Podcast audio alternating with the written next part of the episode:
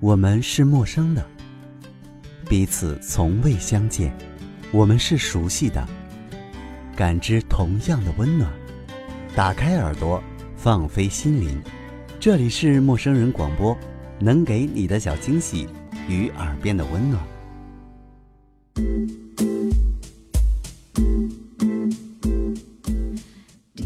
亲爱的听众朋友们，大家好，这里是陌生人广播，能给你的小惊喜与耳边的温暖。我是周安娜，大家最近还好吗？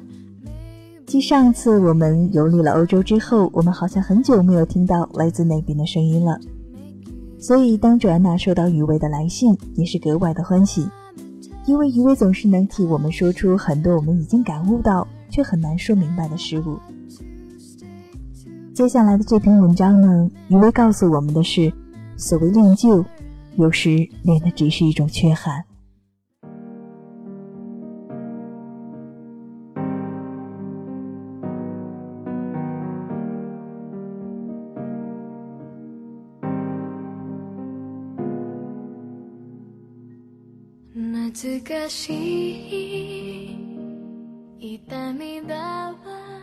在客厅。漫无目的的翻着网页，听着随机播放，脑海中想的却是白天未处理完的一团乱的代码。发现自己最爱的大波的味道是淡了一点。王东突然把我叫过去，指着电脑屏幕给我看一辆车。除了那辆车本身，第一眼看到的还是那个大大的“一九七八”。我知道，他要开始想当年了。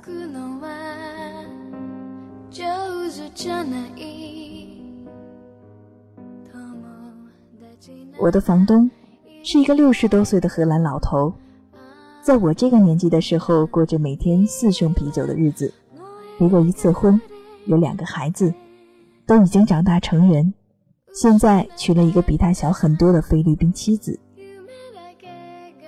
房东说这是他的第一辆车，一千七欧买进偷偷 damaged。花了一千欧维修，开了三年，四千欧卖出。没错，他把那些数字说得很清楚。他每次和我聊起关于他在我这个年纪的时候的一些事情的时候，如果兴致好，往往都是翻出老照片，然后带着一股有图有真相的自信。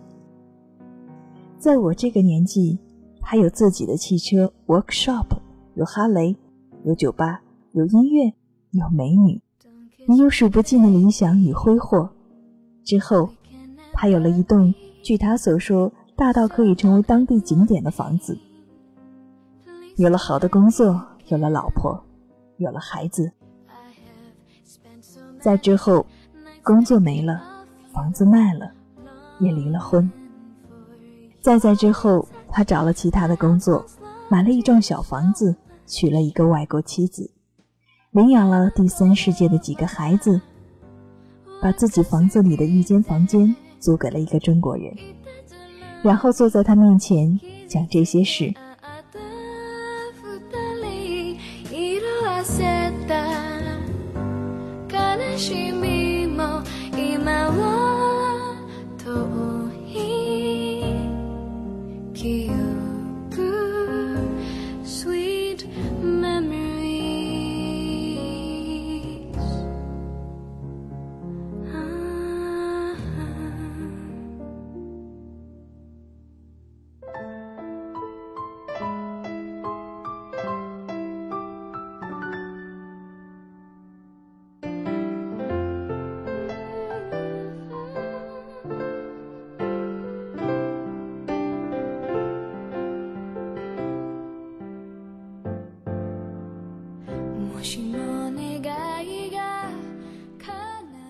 遇见过很多荷兰老头，他们总是喜欢给你直白的讲很多启迪性的东西，而我的房东只是一味的讲着他自己的故事。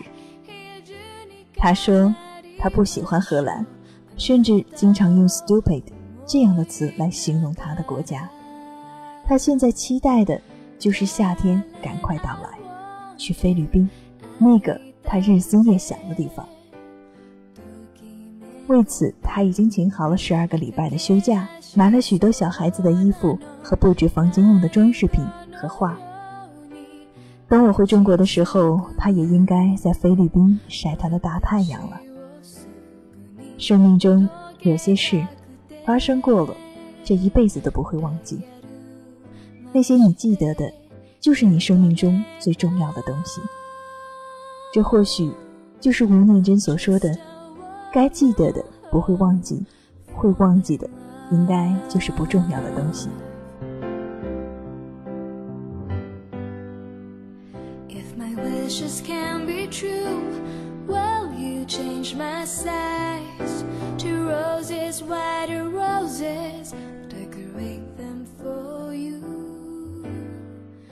房东把那些他四十年前的数字记得那么清楚，是因为这段日子是他生命中辉煌的片刻。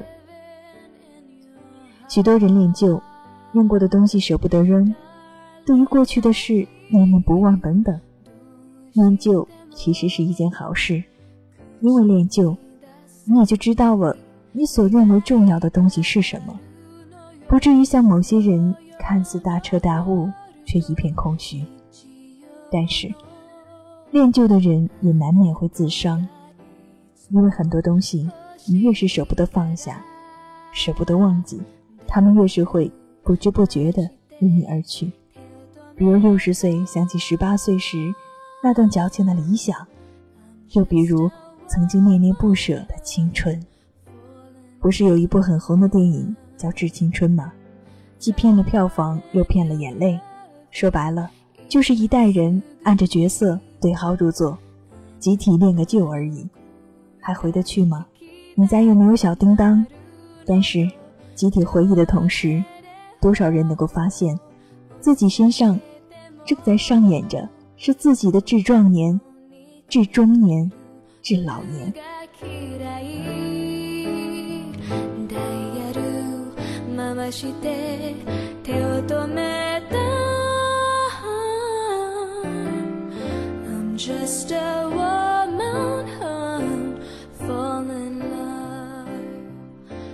哭完青春，笑过壮年、中年、老年也就罢了。问题是，有些人哭完青春，连怎么笑都已经忘记了。对于我来说，虽然每次走到重要的关口，总是不能够做出性价比最高的选择，但也都随遇而安了。房东经历了跌宕起伏之后，虽然会时常念旧，想想他的一九七八。但也有新的追求，有时候所谓的恋旧，可能练的只是一种缺憾。发现房东铺着一个毯子，躺在沙发上，已经睡着了。去把电视的声音调低，只剩下打字的声响。刚才想到一半的代码也早就忘了，double 只剩下了空瓶。所有的气氛都已经有了。本该惆怅一下的深夜，我却一时找不到我的一九七八。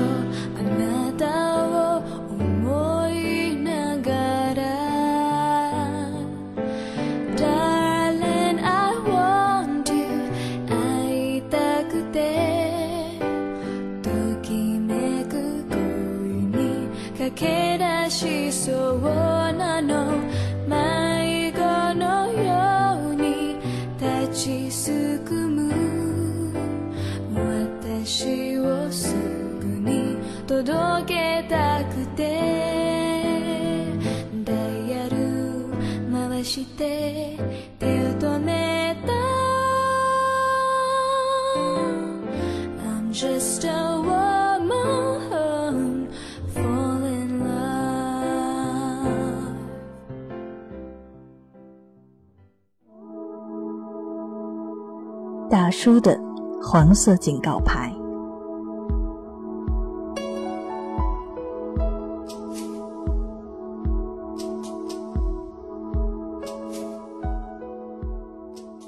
在公司，最大的一次打击，不是因为工作或者项目，而是某一天早上去上洗手间，发现门口立着一块标有“小心地滑”图样的黄色警告牌。我没怎么理会，就从他的身边绕过。结果进去不一会儿，保洁大叔就从身后出现，一顿训斥，内容大概就是围绕着那块黄色警告牌上的标识展开。重点是向你阐述，进入一个刚打扫过的。地面尚未干的洗手间有多么的危险？我听完，脑海中飞过无数乌鸦的同时，连忙道歉，并且允诺下次一定注意。现在每次看到这位大叔，我和他都会不自觉地停下，互相行个注目礼。我知道，我已经在他的职业生涯中留下了不可磨灭的印记。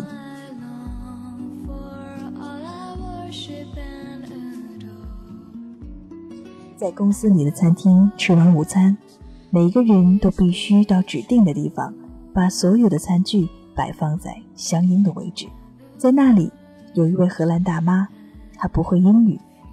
有一次，跟随着一个德国同事一起去摆餐具，或许因为吃得太饱，反应过慢，她把一个小盘子放在了理应放在大盘子的框框中，恰好这个过程被那位大妈瞧见了。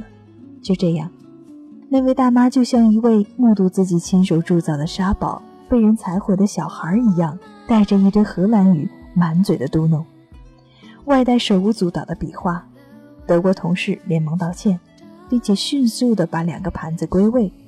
事后，我问那位同事，他说了什么？他说他也不知道。那一刻，我想起了那位大叔。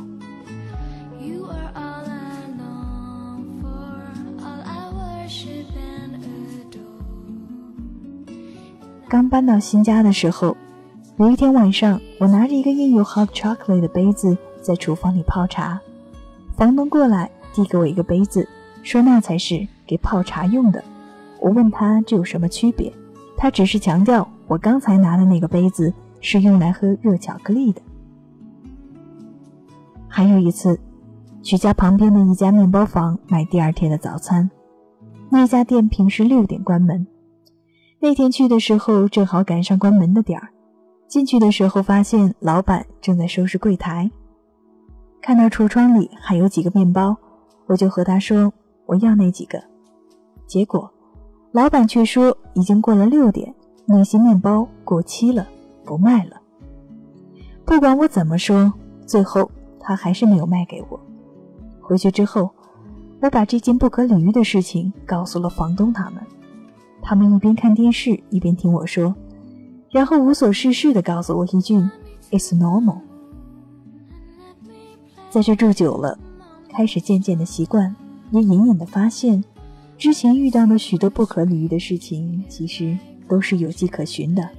在马路上，沿着自行车道骑车，有时候看到远处的丁字路口会有汽车探出头来，司机看到远处有自行车驶来的时候。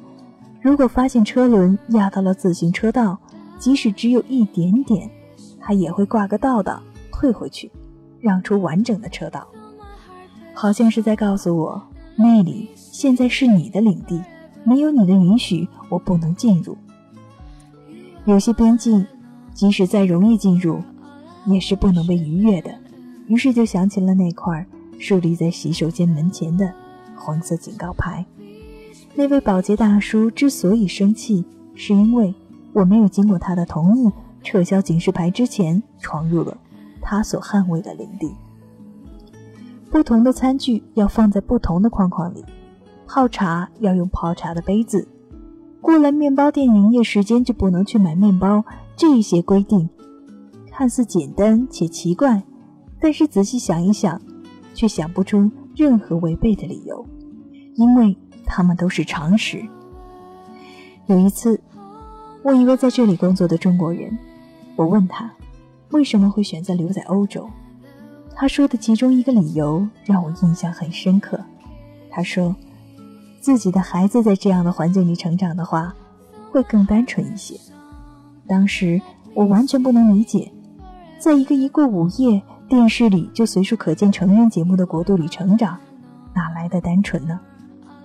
后来，我开始明白，他所谓的单纯，是不冷漠，不虚伪，不欺骗，是做事始终遵循自己内心的良知与道德，而不是整天喊着“我是社会主义的好少年”，然后拿起笔，在画满红圈的试卷上签上自己父母的名字。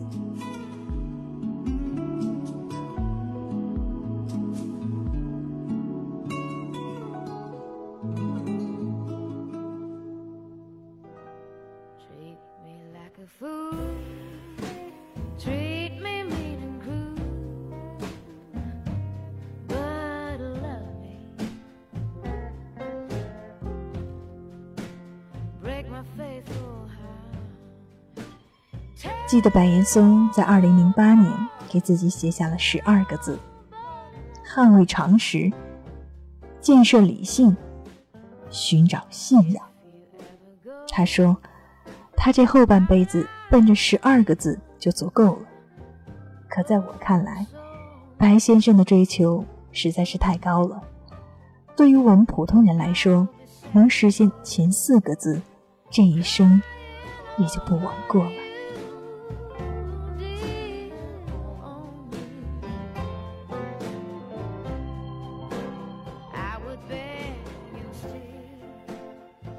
现在已经是午夜。当朱安娜把余威的这两篇文章分享完之后，顿时觉得欧洲那边的生活的确与我们所在的地方有很多的不同。就比如朱安娜所听说的德国人是非常非常有原则的，可能他们的原则性已经到达了我们无法承受或者无法理解的地步。但是有时候，其实有规则的地方会让人觉得。很单纯，很美好，或许这就是我们所说的文化差异。所以，不管你是工作在外企，或者身处国外，我相信，在与不同国家的人们相处过程中，你会遇到很多很多的问题。可是，在这之中，我们能做的就是去包容，去理解。今天的陌生人广播只能陪你走到这里了，能给你的小惊喜与耳边的温暖。我是卓娜，我们下期不见不散。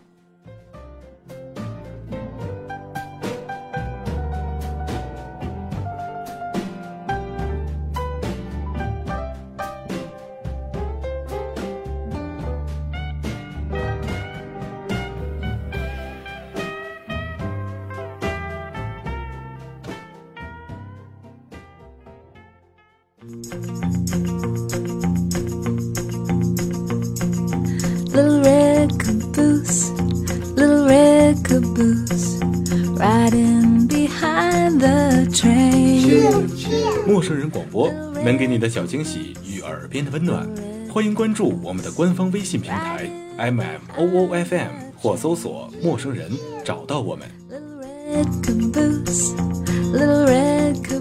如果你也想加入，我们求贤若渴，主播、策划、编辑、后期制作、活动志愿者正在招募中。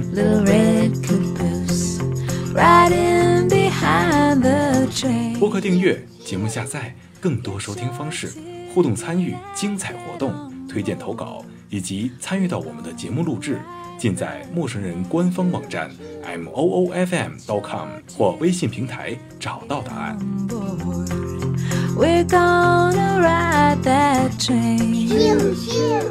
欢迎关注陌生人新浪微博，艾特陌生人广播，找到我们。Riding behind the train. Little red caboose, little red caboose, riding behind the train. Choo, choo.